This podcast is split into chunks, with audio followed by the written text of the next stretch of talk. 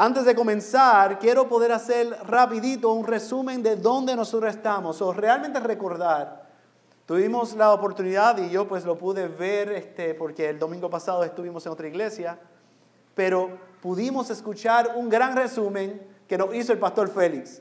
Así que les animo a que si no han escuchado ese primer mensaje, que hoy por la tarde o mañana puedan escucharlo. Porque los dos mensajes que, escucharon el domingo pasado y el mensaje que escucharán hoy van íntimamente relacionados.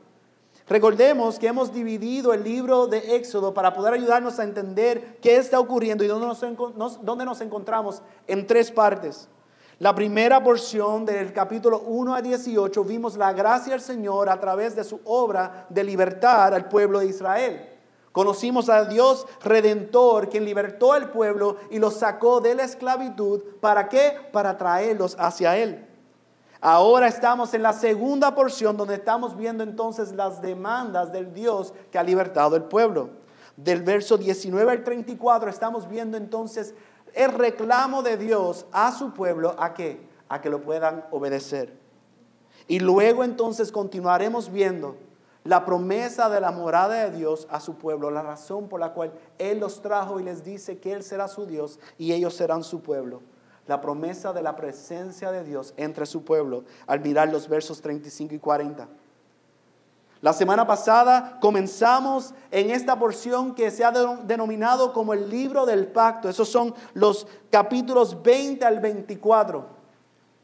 Vieron lo que son las los diez mandamientos y vieron específicamente lo que, se lo que se ha reconocido como Dios ha establecido los diez mandamientos como lo que es la ley moral. Pues hoy nosotros vamos a continuar en ese libro del pacto mirando lo que es la ley civil y la ley ceremonial. Mucho, mucha ley, ¿verdad? Estamos hablando mucho de ley y no, este, hay abogados entre nosotros y ninguno de los pastores somos abogados. Pero es interesante entender el proceso que ocurre para poder llevarse a cabo, aprobar y que las leyes funcionen para el bien de la, del pueblo, ¿verdad?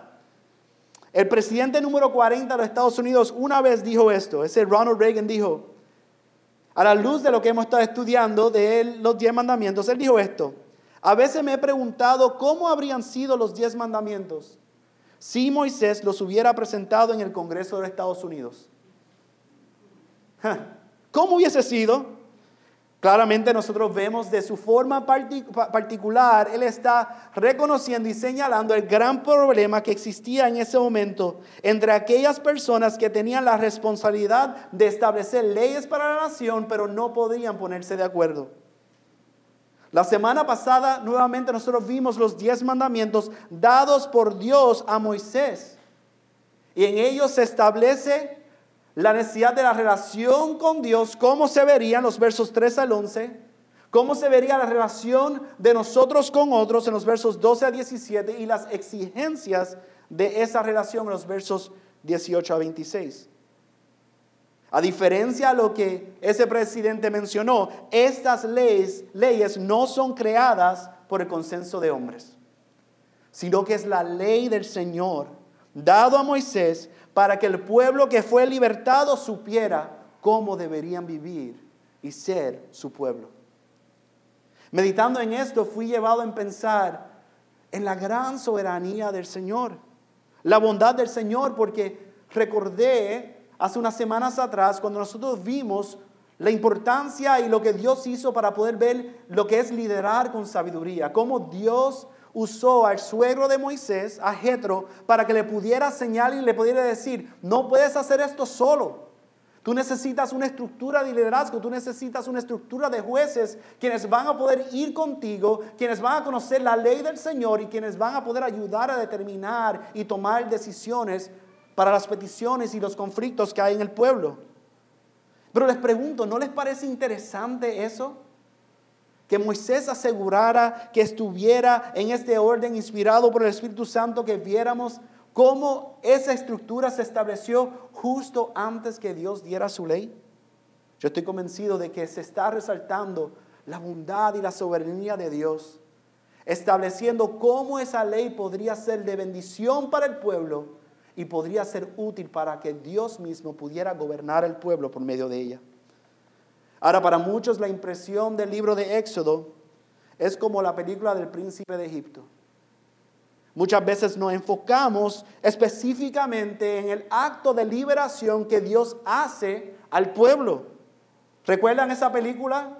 Lo emocionante de chiquito, yo no tan chiquito, yo estaba más mayorcito, pero lo emocionante al verlo, al poder explicarle a nuestros hijos quizás de entender lo que estaba ocurriendo. Pero qué pena que se detuvieron el momento más glorioso cuando Dios le da la ley a Moisés para poder dárselo al pueblo.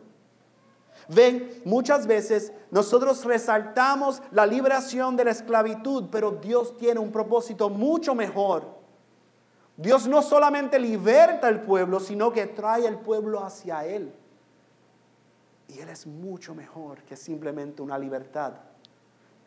Porque en Él encontramos la verdadera libertad, encontramos nuestra verdadera razón de ser. Y entonces hoy nosotros vamos a continuar y el resto de nuestro tiempo en el libro de Éxodo Vamos a continuar viendo cómo Dios sigue estableciendo sus demandas para poder traer su presencia entre ellos, para que ellos verdaderamente pudieran ser su propio pueblo. Para Él poder gobernarlos bien como un rey bondadoso que nos ha libertado, que les ha dicho son míos y que ahora deben caminar como yo les estoy instruyendo que caminen.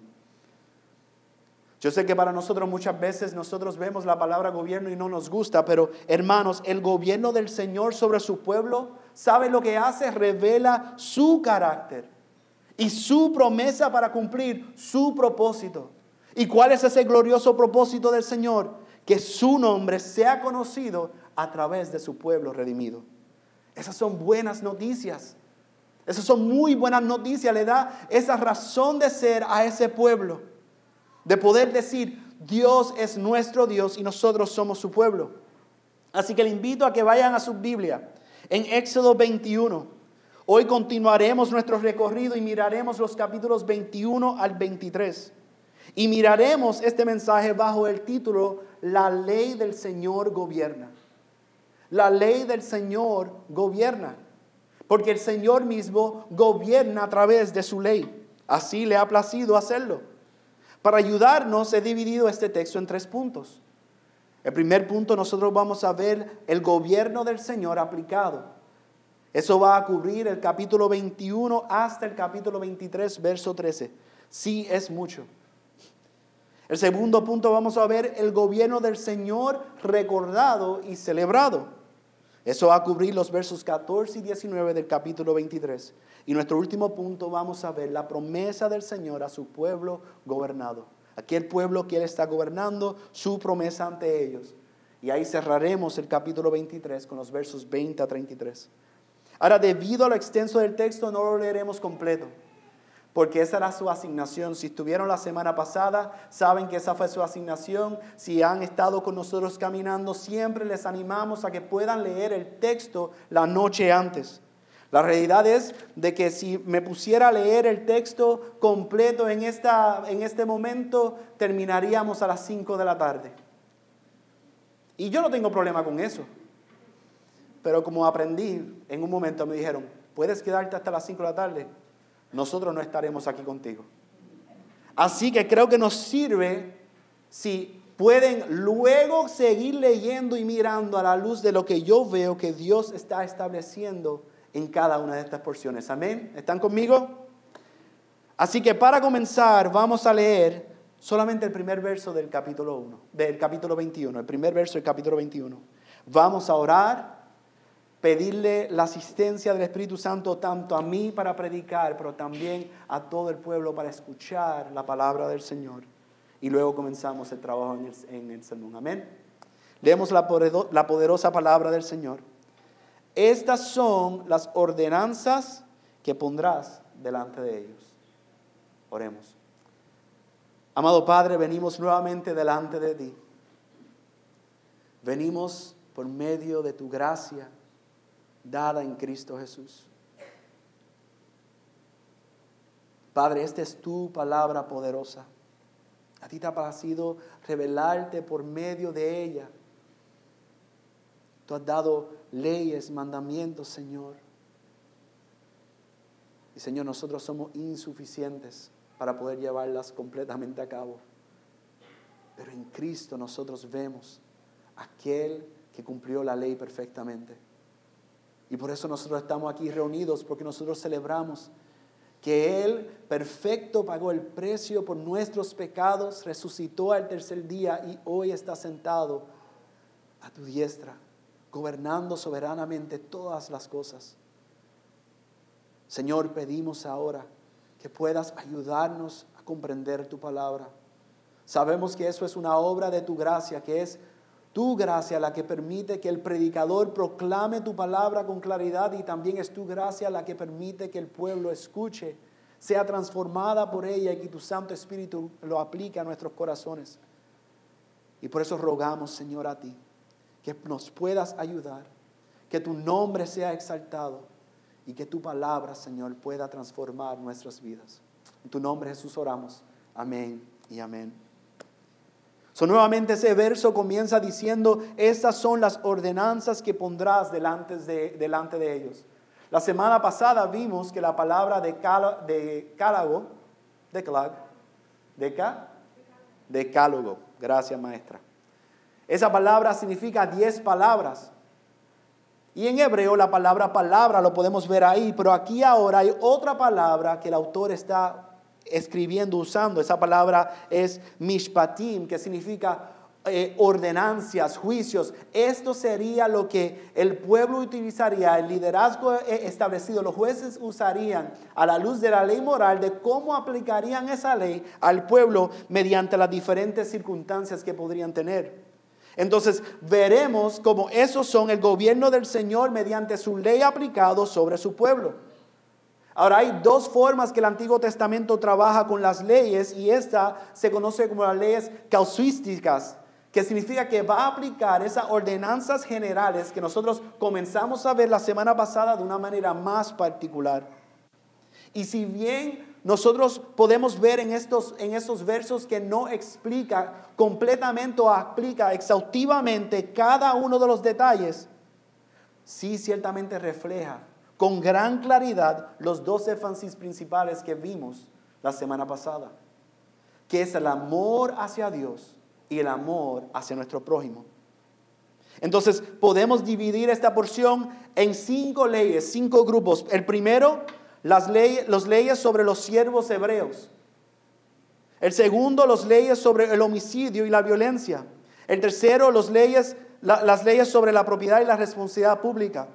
Cuarto, las leyes sobre la restitución. Y cinco, leyes diversas. Yo quisiera poder ir, hermanos, a través de cada una de las líneas. Es más, intenté hacer eso. En mi estudio fui sorprendido en poder ver la bondad del Señor.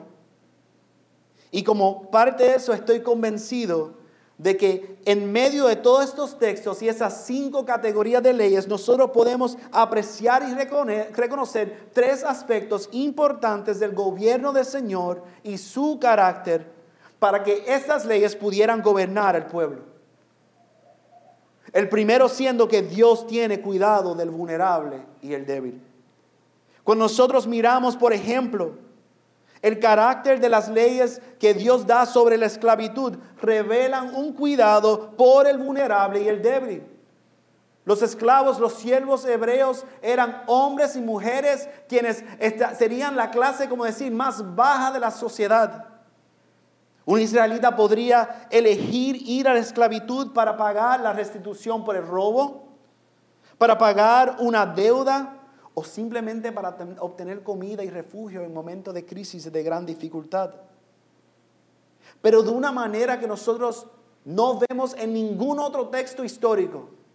Dios reconoce el valor y los derechos del siervo hebreo. Entonces la ley que nosotros vemos aquí incluido en esos tres capítulos tiene la intención de prevenir la explotación de esos siervos y provee instrucción para su libertad. En ningún otro lugar se puede encontrar que un esclavo podría tener la esperanza de ser libre. Piensen eso por un momento. Históricamente eso no se encuentra y, el libro Éxodo mismo nos da el ejemplo del faraón. No había forma de libertad para esos esclavos. Ellos no podían ganarse su libertad. Sin embargo, Dios demuestra nuevamente su cuidado y, por el vulnerable y el débil, estableciendo cómo los hombres podrían ser libres en el séptimo año. ¿Puede imaginarse eso? Una deuda impagable quizás para muchos de ellos, un momento de desesperación eligen entrar en el servicio de otro para poder pagar esa deuda, para poder restituir aquello que quizás ellos mismos hicieron daño, pero lo hacían sabiendo que Dios había establecido un año de jubileo, un año de liberación, ese séptimo año. Y aún para las mujeres, aún para las mujeres, aunque no existía esa oportunidad a través de las siete leyes, las mujeres que eran quizás vendidas por sus padres porque eran incapaces de poder proveer por ellas, o quizás porque ellos este, igualmente tenían una deuda que tenían que pagar y necesitaban buscarla para poder proveer para sus hijas. Y yo entiendo, esto es difícil para nosotros entender porque nosotros tenemos una mente distinta y una visión distinta de la esclavitud, pero tenemos que entender en el contexto que está ocurriendo aquí y que hoy en día en otros lugares en el mundo todavía existe esa, esa práctica de esclavitud. En ese contexto, esta era una forma de poder asegurar el futuro de una persona. Y aún las mujeres el texto nos dice que había unas estipulaciones, había unas tres cosas que si no se cumplía, ellas podían también obtener su libertad. Entonces, además de ver el cuidado del Señor por el vulnerable y el débil, también nosotros podemos ver en estos textos que Dios valora la vida. Como tal, vemos las leyes que atienden contra los ataques de las personas, sea ese ataque intencional o accidental.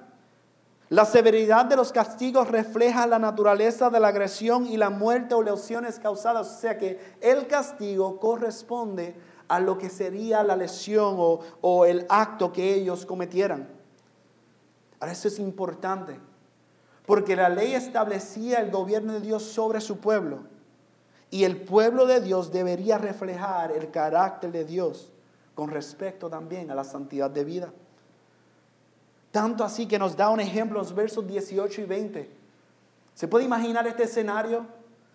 Dos hombres peleando, un hombre queda golpeado, necesita atención, necesita cuidado. ¿Y de quién es la responsabilidad de atender a aquel que está golpeado? Del agresor. ¿Ven esa bondad? Es difícil para nosotros comprender, pero en el gobierno de Dios, en la economía de Dios, ellos son su pueblo. Ellos tienen que reflejar la bondad del Señor. Era responsabilidad del agresor cuidar al golpeado hasta que fuera completamente curado. Y otro ejemplo nuevamente hablando de los amos y los siervos. El amo sería castigado por golpear a un esclavo hasta la muerte. Pueden buscar todos los documentos de la historia y no van a encontrar ningún lugar que diga eso. Los esclavos, los siervos, no se le daba ningún valor. Eran simplemente tratados como propiedad, pero Dios en su bondad está mostrando el valor y el reconocimiento que Él tiene por el ser que Él ha creado. Esta era ciertamente una práctica exclusiva de la ley hebrea en el mundo antiguo. Y vemos también ese reconocimiento por el valor de la vida del bebé aún el vientre. Él pone, el ejemplo aquí que si hay dos hombres peleando y uno hiere a, a, la madre encinta y el bebé nace, usa la palabra de aborto, pero lo que está hablando es y el bebé sale, pasa, pero no hay un daño mayor, hay un castigo, hay una multa que tienen que pagar. Y esa multa lo establecía el papá entre los jueces. Pero si algo ocurría con ese bebé y moría, o algo ocurría con la madre y moría. Entonces entramos en ese texto que muchas veces nosotros usamos incorrectamente. Ese verso 23 al 25 que dice, vida por vida, ojo por ojo, diente por diente, mano por mano, pie por pie, quemadura por quemadura, herida por herida, golpe por golpe. Qué lamentable que muchas veces nosotros usamos eso para justificar nosotros tomar venganza. Y Dios lo está poniendo para poder limitar la venganza, para que la venganza no vaya más allá de lo que fue el delito. Nosotros lo usamos para justificar, poder tomar venganza, poder este, ir en contra de aquel que nos ofendió. Y Dios lo establece como un límite. Tu venganza, el castigo, el delito, la multa no, tiene, no puede ir más allá de lo que fue el delito. Hay un castigo, hay una penalidad, hay una multa. Ese castigo podría incluir hasta la muerte, pero no puede ir más allá que eso. Y por eso nosotros podemos ver entonces también que Dios practica la justicia y la misericordia. La ley del Señor revela su carácter e integridad a establecer las responsabilidades de los amos y dueños de propiedad, incluso por los actos de sus animales y la restitución de vida por los daños ocasionados por ellos. Pero no solo esto, el pueblo mismo debería practicar la justicia y misericordia. Dios establece una ley que determina la justicia, cómo se ve la misericordia, pero también hace unas advertencias al pueblo de que tienen que practicar la justicia y la misericordia. ¿Qué ejemplos nosotros vemos? Dice, uno, no enriqueciéndose de los pobres, no sacarle provecho a los pobres, no cobrar, no cobrar un interés abusivo o opresor que lo que viene a hacer es daño a aquellos que son? Aquellos a quienes tú debes amar. También nos dice que no deben oprimir a las viudas y a los huérfanos. ¿Ves? La conducta de vida del pueblo debería ser una conducta de vida consagrada a Dios. ¿Recuerdan lo que nosotros estábamos orando, que el pastor Félix nos dirigía en oración? Era una vida que debía ser consagrada a Dios, en obediencia a su ley y confiando en Dios. Confiando en Dios mediante la observación de aún el descanso semanal y el descanso de cada siete años, aún en ese momento. Yo podría hacer mucho en siete días. La realidad es que no. Hay un ritmo que Dios establece para su pueblo. Hay un día que ellos deben procurar descansar y ese día, hermanos, es un recordatorio de que el que da crecimiento, el que es Dios es Él. Recuerdo unos años atrás que yo fui llamado a atención porque yo no descansaba. Y yo pensaba que era, yo lo espiritualicé, no es que hay tanto trabajo que hacer. Y ese, amado muy, ese hermano muy querido y amado me dijo, hay mucho trabajo que hacer y tú no estás confiando en el Señor para que el trabajo sea hecho. Tú lo quieres hacer todo. Pues Dios le está dando un ritmo de vida a ese pueblo. Seis días trabajarán Seis días harán todo lo que, lo, que tienen que hacer. El séptimo día tienen que descansar. E igualmente el séptimo año. ¿Pueden imaginar eso? Ese séptimo año de jubileo, los siervos serían libertados. Ese año no se plantaría en la cosecha, la tierra se restauraría. Este sería el ritmo del pueblo Israel, el pueblo que pertenece a Dios, que es distinto a todas las naciones que le rodean. Y esa es la clave, hermanos. El poder observar y guardar estas leyes servía para poder distinguir que ellos eran diferentes a las demás naciones. Y que las demás naciones pudieran ver al mirarlos que ciertamente el Señor era su Dios y ellos eran su pueblo. Que el Señor verdaderamente estaba gobernando a su pueblo mediante su ley. Porque por medio de su gobierno, hermanos, nuevamente, el pueblo, el pueblo redimido, revela el carácter de Dios. Demuestra la promesa de Dios para cumplir su propósito. ¿Y cuál es su propósito nuevamente? ¿Por qué Dios le, este, libertó al pueblo? ¿Por qué Dios le está dando una ley, esta ley, para que ellos puedan vivir conforme a esta ley? Para que sea su nombre conocido a través de este pueblo para todas las naciones. Para que todas las naciones pudieran escuchar y conocer del nombre poderoso del Señor. Thomas Brooks, un puritano, dijo lo siguiente. Ahora, un verdadero hijo de Dios tiene la ley de Dios escrita no solo en su entendimiento, sino también en su corazón y afectos. En su corazón, no solamente algo que conoce en su cabeza, sino que su corazón ha nacido de nuevo y la ley de Dios está escrito ahí. Sus afectos han sido cambiados. Y esto es lo que hace que su obediencia le sea agradable y deleitable.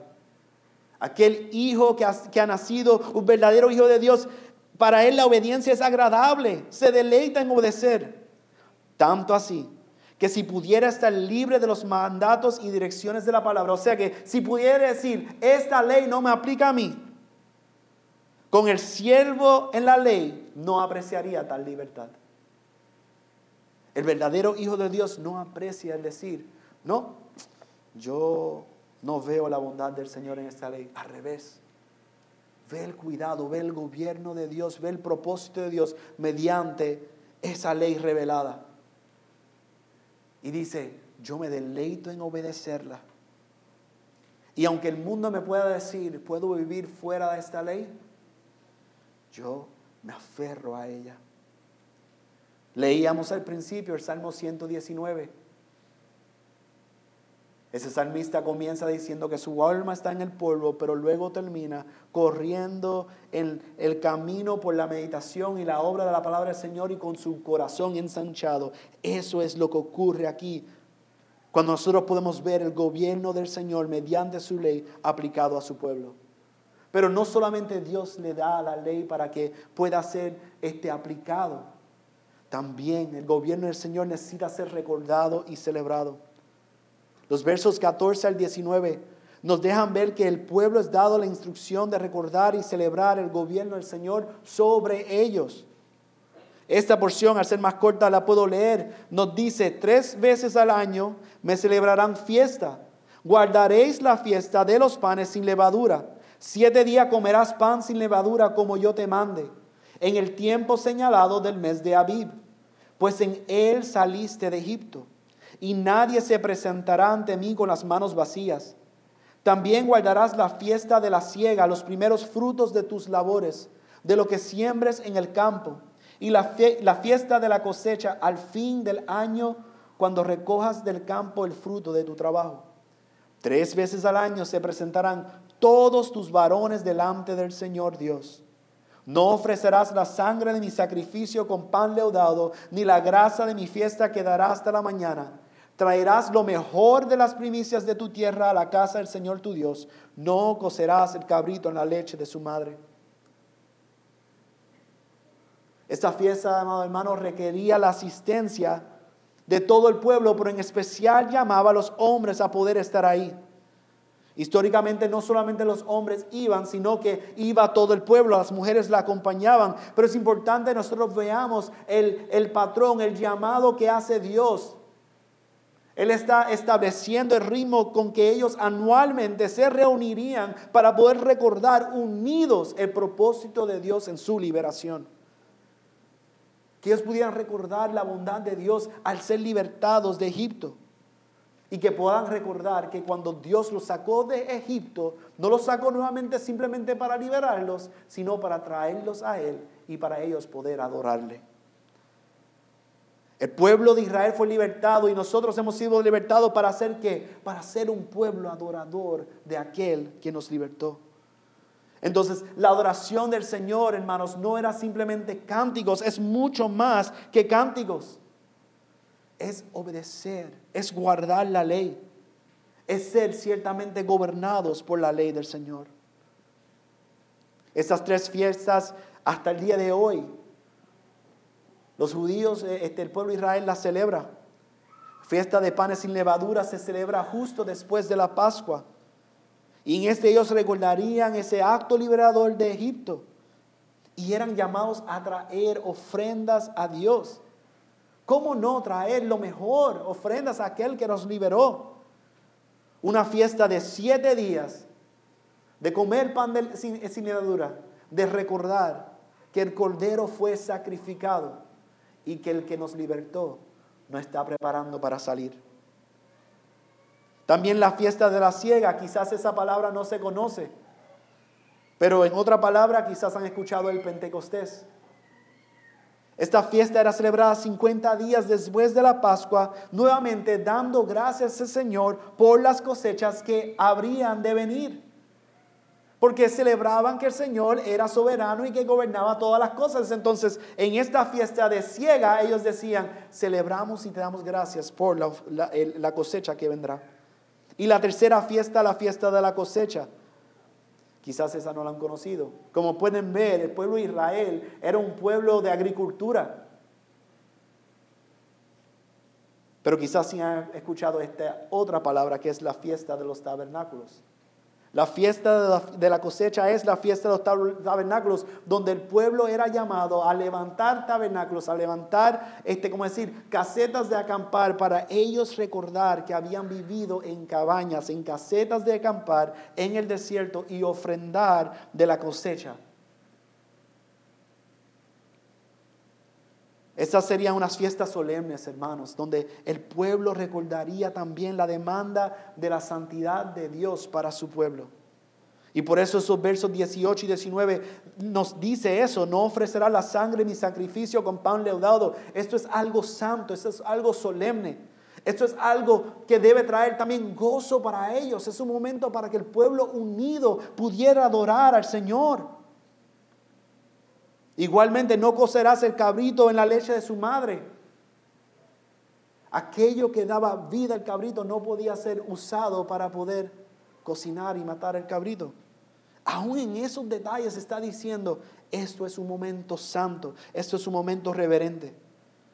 Estas fiestas, amado hermano, apuntan al grande y dulce promesa como la miel hasta que pensamos en la condición a saber que la condición es la obediencia perfecta. La obediencia del pueblo no era opcional. Si Dios es su Dios y ellos son su pueblo, deberían celebrar las fiestas conforme a sus ordenanzas, no conforme a las conveniencias del pueblo, no conforme a lo que el pueblo pensaba que sería mejor, sino conforme a lo que Dios había establecido en su ley. Y de ahí pasamos entonces a lo que era la promesa del Señor a su pueblo gobernado los versos 20 al 33, donde nosotros vemos la promesa del Señor de que Él cumpliría su propósito con el pueblo de Israel. El primer verso nos dice que Dios enviará un ángel delante del pueblo. Ese ángel los llevaría, ¿para qué? Para guardarlos en el camino y traerlos al lugar que Dios había preparado.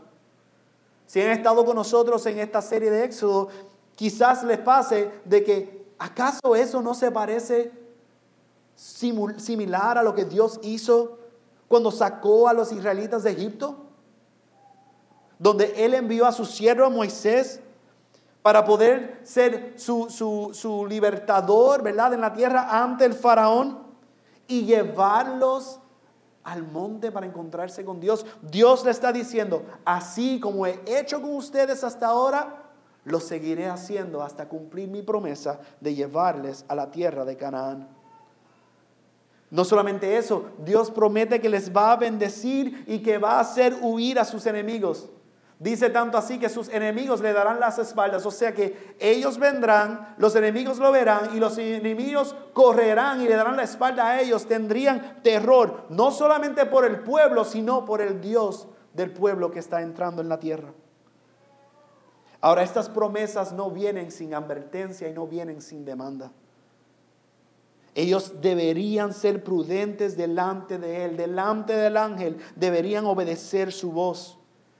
Deberían guardarse de ser rebeldes contra Él. Recuerden, nosotros vemos lo que ocurrió con el pueblo de Israel, cómo murmuraron contra Dios, cómo se quejaron contra Dios, cómo se quejaron en contra de Moisés. Dios le está diciendo, mi ángel va delante de ustedes, no pueden murmurar, no pueden rebelarse contra Él. ¿Por qué? Porque en Él está mi nombre.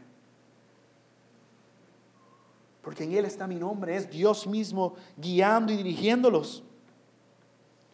Y también una vez que lleguen a la tierra, no significaba, ya, listo, todo está completado, no tenemos que hacer nada más. Sino que llegando a la tierra ellos deberían guardarse de no hacer pacto con aquellos que habitaban la tierra. Ni con ellos ni con sus dioses. ni, ni deberían dejar que ellos se mantuvieran en la tierra, que no fuese que esas naciones llevaran al pueblo de Dios que Él había libertado, que Él había guiado, que Él había llevado al lugar que Él había preparado para ellos, que no fuese que ese pueblo pecara contra Dios, persiguiendo ídolos.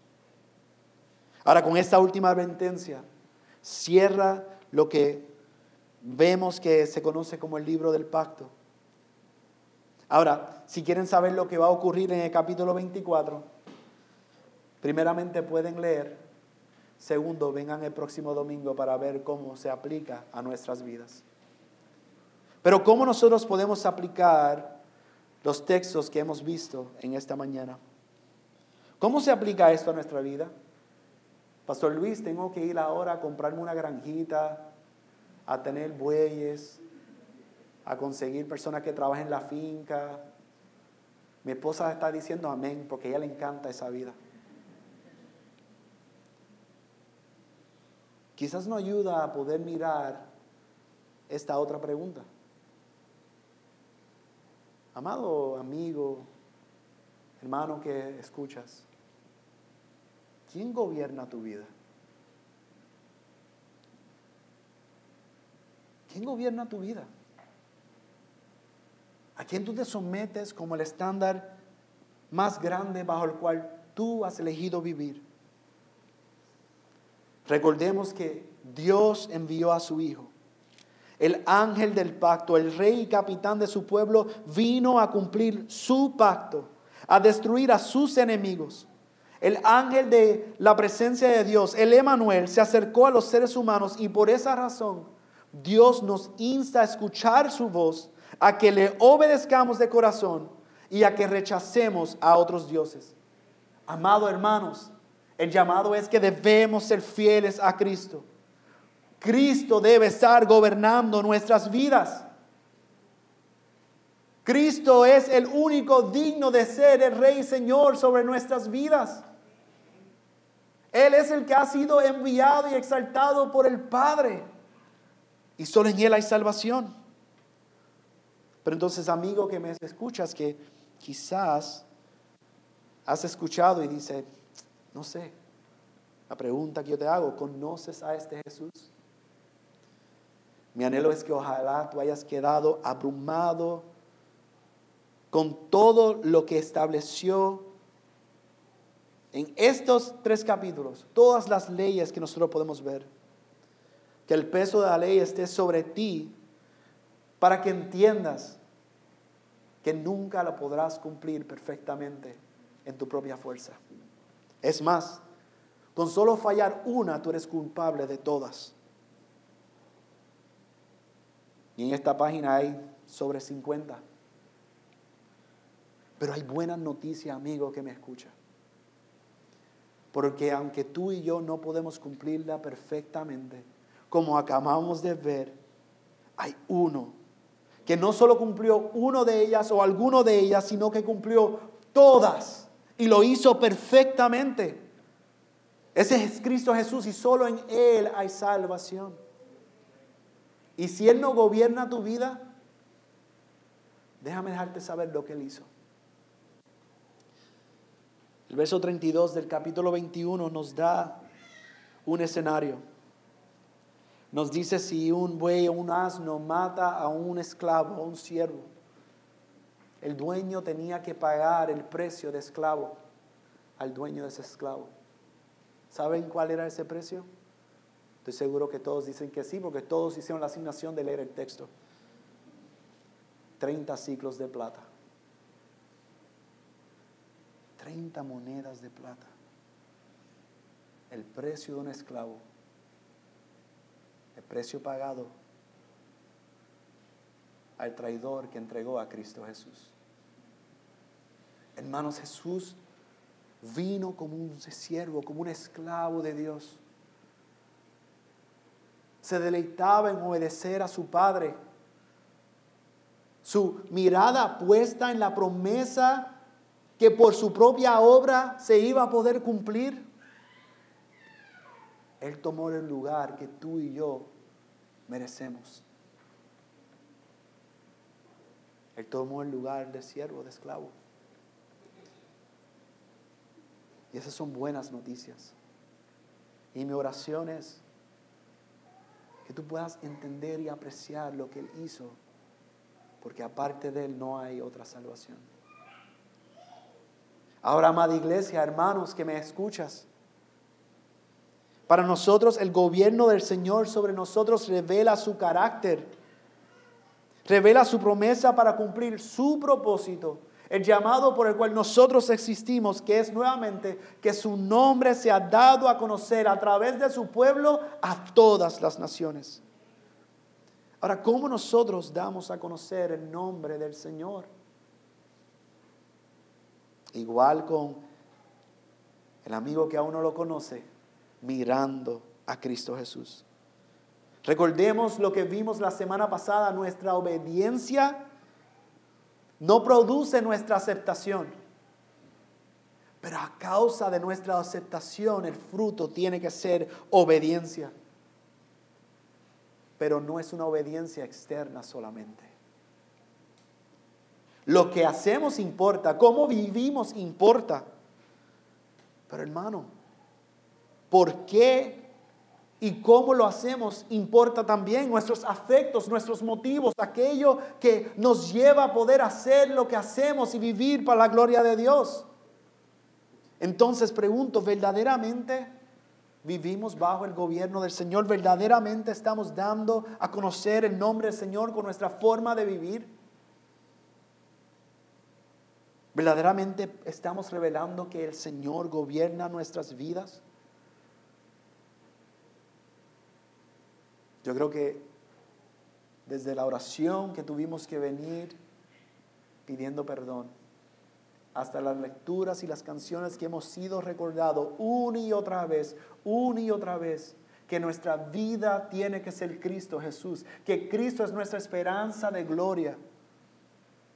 Y que pronto cantaremos que Él es el, el Señor, Él es el Redentor y roca de nuestras vidas. Creo que debemos reflexionar en lo que no hemos hecho, arrepentirnos y pedir que el Señor nos ayude a poder reflejar y revelar su glorioso nombre a todas las naciones. ¿Cómo hacemos eso? Bueno, primeramente reflejando el carácter de Dios. Dios salvó al pueblo para que fueran su pueblo. Y como su pueblo ellos tenían que revelar a las naciones quién era Dios. Y como vimos en nuestro primer punto, ¿cómo hacemos eso? Hermanos, cuidando al vulnerable y al débil. Cuida al huérfano, atiende al huérfano, a la viuda, al necesitado, al pobre, al desfavorecido, aquel que ha sido marginado y rechazado. Miremosle a ellos con los ojos con que Dios nos vio a nosotros cuando éramos enemigos. Muchas veces nosotros vemos a alguien que está en una situación triste, deplorable, y nos olvidamos que ellos simplemente externamente están de forma minúscula, este, pequeña, revelando cuál era nuestra verdadera condición delante de Dios aparte de Cristo Jesús. Nosotros fuimos los vulnerables, fuimos los débiles y fuimos beneficiarios de la bondad del Señor. Y como tal nosotros ahora debemos revelar el carácter del Señor cuidando de ellos. Pero también, hermanos, valoremos la vida. Desde el más anciano hasta el más pequeño. Desde el bebé todavía que no ha nacido, que está en, el vientre. Hasta la vida que está a punto de dar su último respiro y preparándose para encontrarse con el Señor. ¿Cómo podemos hacer eso? Iglesia, nosotros una vez al mes visitamos a un hogar de ancianos y vamos a predicar el Evangelio. Porque esos ancianos se han sentido marginados, ¿cómo se dice la palabra? Eso mismo, gracias. Se, se, han sentido descuidados, se han sentido que han sido abandonados, se han sentido que ya no tienen valor en la vida, pero nosotros sabemos que hay valor en la vida y hay una necesidad urgente para ellos. Y es que ellos conozcan al Señor. Así que únanse a nosotros. El último miércoles del mes a las 2 de la tarde todos los meses, igual adoptando. cuando consideran la gran necesidad que hay donde quiera que van, cuando están en el mall, cuando están en el trabajo, si escuchan de una madre desconsolada que no sabe qué hacer, mire, acérquense a ellos como iglesia que podamos ayudarles a entender el gran valor que tiene ese bebé. Y nosotros al frente tenemos una oficina de adoptando para ayudar a caminar con ellos. Nosotros tenemos que vivir aquello que Dios nos ha llamado a vivir, que es revelar su carácter a todas las naciones. Y también practiquemos la justicia y la misericordia. Y si fuéramos a resumir eso a la luz de lo que estamos aprendiendo los miércoles, es tan sencillo, hermanos, como ser un buen vecino. Sea un buen vecino. Sea un buen vecino. Interésate por tu vecino. Practica la justicia, ayúdalo, practica la misericordia. Tanto así que el texto te da un ejemplo, te dice, si tú ves a alguien con quien tú no te llevas, dice alguien que es tu enemigo, dice el ejemplo de un asno, digamos en nuestro contexto, que se le quedó un carro y digamos que es un Toyota solamente para ir en contra de la promoción que da Toyota.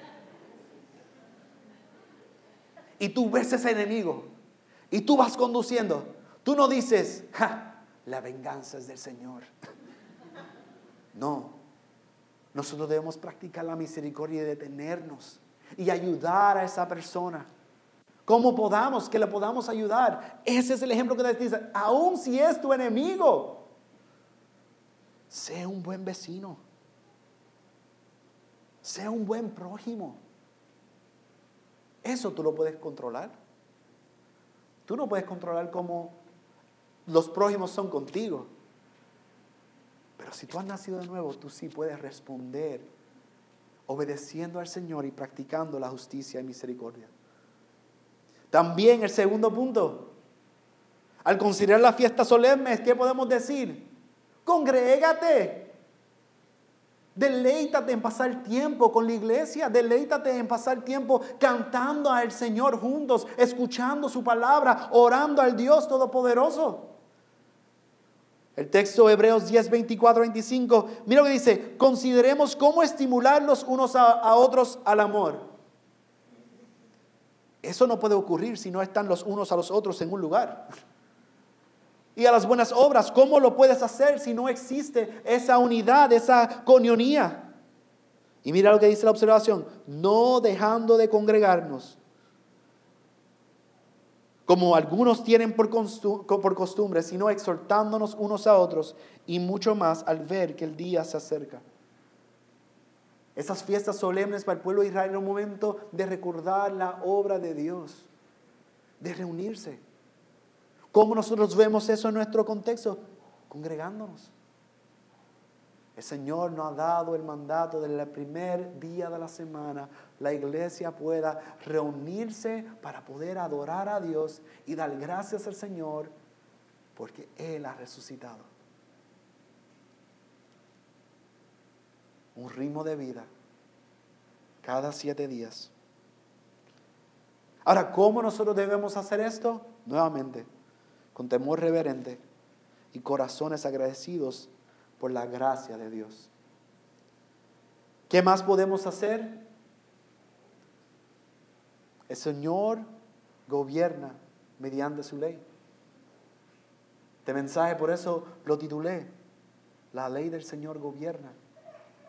Él ha elegido gobernar mediante su ley. Y Dios ha hablado. Y porque Dios ha hablado, nosotros llamamos a la Biblia, la palabra de Dios revelada a nosotros. Pero aunque yo estoy seguro que con todos los adelantos tecnológicos en un día van a tratar de poner esto e inyectarlo en nuestras cabezas. Por la gracia del Señor todavía eso no ha ocurrido. Porque no se trata de cabezas llenas y corazones vacíos. Entonces, ¿cómo nosotros podemos obedecer la palabra del Señor si nosotros no leemos la palabra del Señor?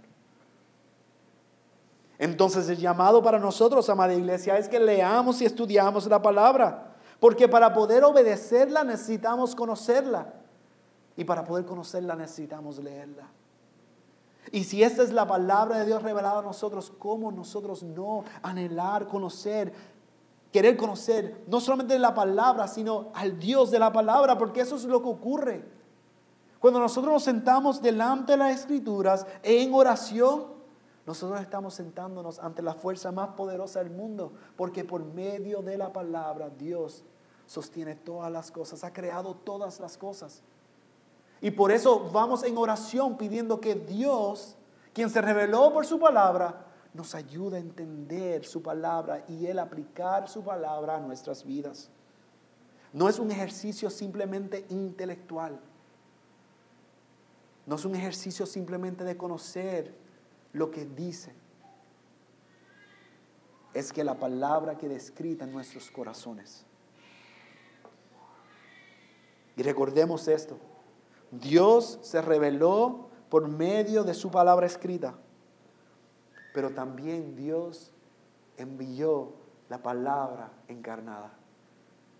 A Cristo Jesús, el verbo encarnado. Jesús dijo que Él es la palabra de Dios.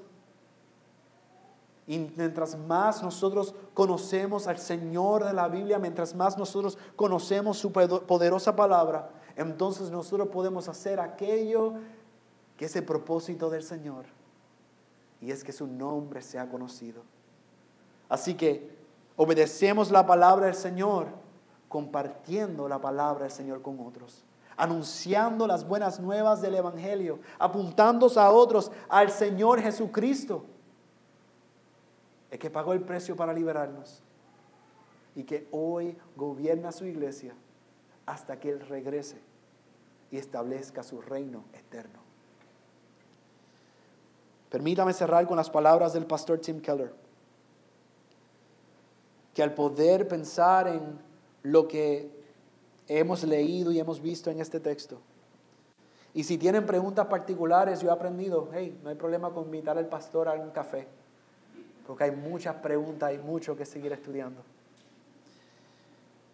Pero yo creo que el Señor ha hablado nuestra vida, nos ayuda a entender su carácter, su propósito. Escribió el pastor Tim Keller, porque de hecho la gracia es la clave de todo. No son nuestras generosas buenas obras las que procuran la salvación, sino el generoso, y el, generoso amor y la misericordia de Dios. Por eso los pobres son tan aceptables ante Dios como los ricos. Es la generosidad de Dios, la gratuidad de su salvación lo que pone los cimientos de la sociedad de la justicia para todos incluso en las reglas y regulaciones, aquellas aparentemente aburridas en los rituales del tabernáculo, aquellas partes del Levítico que nosotros decimos, y esto no me toca a mí. Aún en ellas nosotros vemos que Dios se preocupa por los pobres, que sus leyes hacen provisión para los desfavorecidos la preocupación de Dios por la justicia impregnó cada parte de la vida de Israel y amada iglesia necesita impregnar cada parte de nuestras vidas. El Señor ciertamente gobierna sobre su pueblo, revelando su carácter y cumpliendo su promesa para que su nombre sea conocido a través de su pueblo. Que el Señor ponga en nosotros no solamente el conocer la ley, sino que la ley esté escrita en nuestros corazones por la gracia y la obra de Cristo Jesús. Mi oración es que el que tenga oídos para oír, oro que haya escuchado la voz de Dios. Oremos. Amado Padre, te exaltamos, te bendecimos y te damos gracias. Te damos gracias por tu poderosa palabra y por tu gran misericordia y bondad a revelarte a nosotros, Señor. Señor, ayúdanos hoy y cada día a poder reconocer que por nosotros, nosotros no podemos guardar perfectamente tu ley. No lo podemos hacer, Señor. Ninguno hemos sido justificados por guardar tu ley, pero hemos sido justificados por el que guardó tu ley. Y ahora, por el poder de Cristo en nosotros, nosotros podemos vivir deleitándonos y conforme a tu ley. Porque hemos pasado de muerte a vida. En Cristo Jesús nosotros tenemos esperanza. El poder de la resurrección que resucitó a Cristo vive en nosotros. Tu Santo Espíritu habita en nosotros y nos guía y nos guarda y nos advierte. Señor, en esta ya tarde, aplica tu palabra de una forma más perfecta a nuestros corazones. Recuérdanos del peso de la ley, que la ley lo que revela es nuestra condición de pecado, porque revela tu carácter de santidad. Pero también recuérdanos la cruz de Cristo Jesús. Que podamos correr a Cristo. Que podamos tener toda nuestra esperanza en Cristo. Y que podamos juntos cantar no solamente con nuestras bocas y nuestras cabezas, sino con nuestro corazón, que Cristo Jesús es nuestro Señor, nuestro Redentor y nuestra roca. Pedimos eso en el nombre de Jesús. Amén y amén.